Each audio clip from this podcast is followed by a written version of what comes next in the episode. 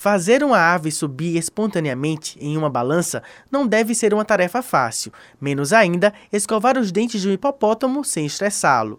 O condicionamento de animais mantidos em cativeiro foi tema de palestra no décimo Encontro Nacional de Grupos de Estudos de Animais Selvagens do Departamento de Medicina Veterinária na Universidade Federal de Sergipe.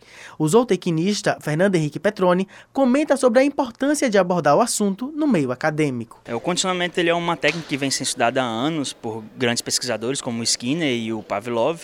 Então já é algo que está dentro do meio acadêmico. O que a gente vem trazer é como isso se aplicou para facilitar o, o, manejo desses animais, para dar mais segurança, para promover condições para o bem-estar.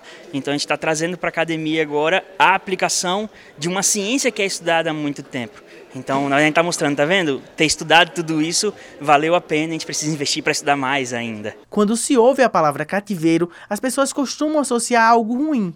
E o zootecnista explica que muitas vezes esse local pode ser a única chance de vida do animal. O cativeiro foi um termo que aos poucos as pessoas associaram a algo muito ruim, aquela gaiolinha de madeira que mantém o passarinho e que no máximo que ele vê é pela janela. Então, mas o cativeiro é qualquer instalação que mantém um animal que não está em vida livre. Então, é, não é essa, só essa gaiolinha, pode ser um recinto de um hectare para manter um animal de 600 metros quadrados, seja o que for. Uh, hoje a gente vem substituindo essa palavra cativeiro por sob cuidados humanos. Então, são animais que estão sob cuidados humanos. Então, para tentar que as pessoas não pensem de maneira negativa que o cativeiro está sendo algo ruim. Às vezes, é a única chance de vida daquele animal é ficar sob o cuidado humano num ambiente cativo. Então não é necessariamente ruim. Mas a gente tem uma série de outros animais que são o caso, por exemplo, dos zoológicos.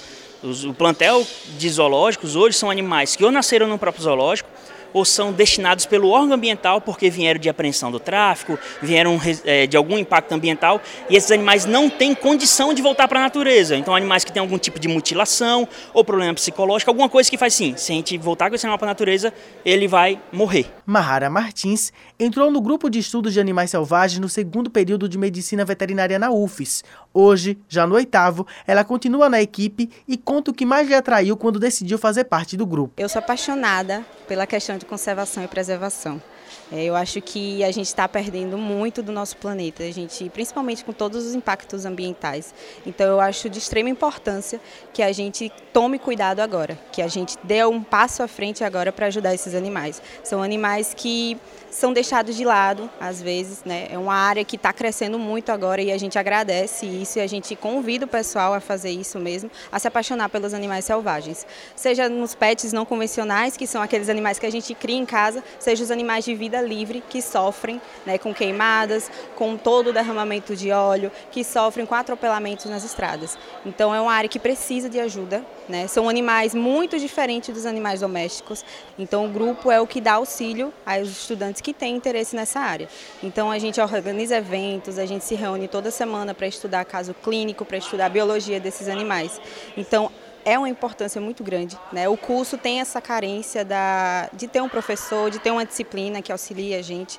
Então, o grupo formado por estudantes, alguns professores do departamento, claro, eles acabam auxiliando, mas não tem nenhum que seja da área.